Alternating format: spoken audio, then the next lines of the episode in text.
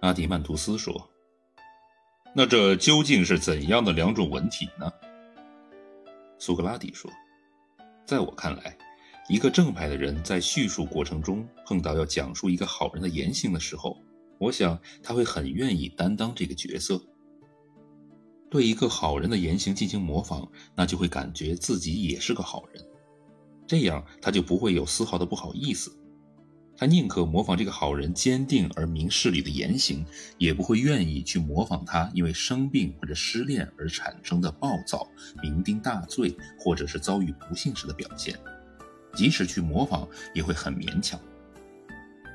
要是他遇到那些不是很优秀的人了，比自己还差的，那么他也不会愿意去模仿，除非对方偶尔做了一些好事值得模仿。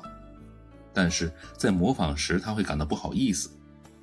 因为他不习惯模仿这类人，也刻意的回避这类人，害怕自己向这类人学习会学坏。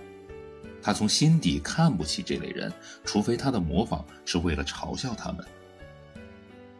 阿迪曼图斯说：“人就是这样，很奇怪，看不清也搞不明。”苏格拉底说。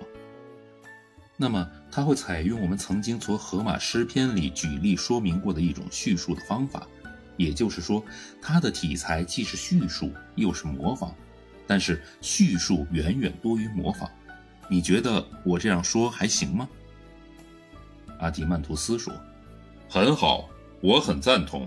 说故事的人就应该以此为榜样。”苏格拉底说。还有一种说故事的人，他们什么都说，越是低级趣味的事，就越是说得带劲，毫无顾忌地模仿任何的事物和人。他们会在大庭广众下毫无节制地模仿，包括我刚才所提到的雷声、风声、雨声、滑轮声、喇叭声、长笛声、哨子声和其他各种乐器的声音，还有狗叫、羊叫、鸡鸣。所以，他们的风格完全依赖对声音和姿势的模仿，很少有纯粹的描述。阿迪曼图斯说：“这也是必然的。”苏格拉底说：“这就是我说过的两种不同的文体。要是我们为措辞确定合适的声调与节奏，那么这两类中有一种变化很小。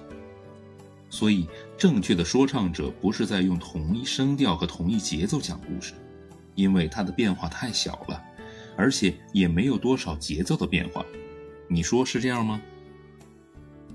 阿迪曼图斯说：“是这样一回事。”苏格拉底说：“另一种怎样呢？如果他也需要得到恰当的表达，那么他就需要声调和节奏的变化，因为这种类型包含了多种形式变化，对吧？”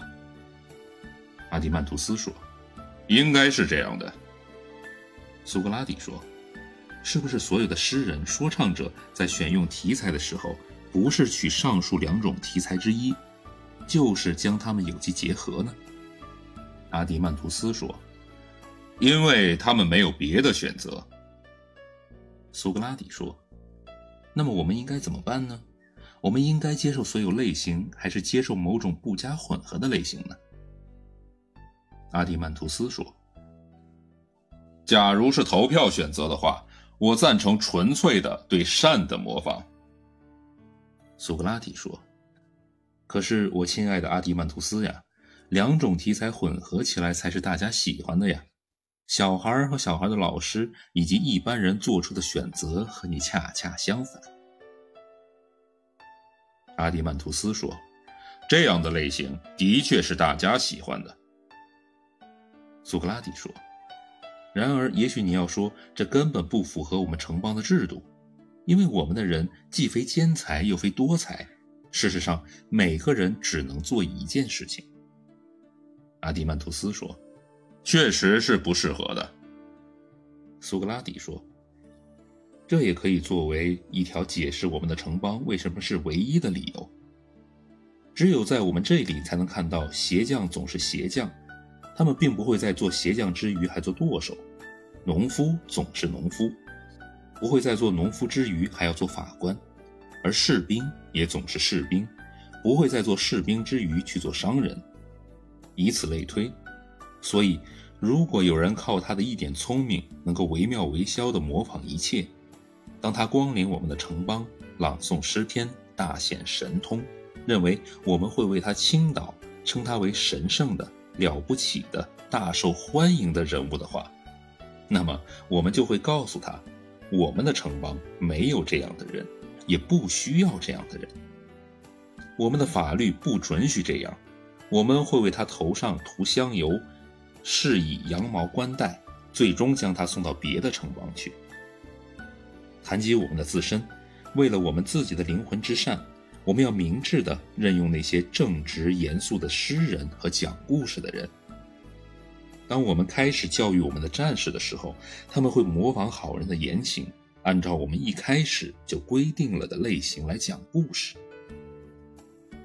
阿迪曼图斯说：“假定我们有权这样做的话。”我们当然应该这样做，苏格拉底说。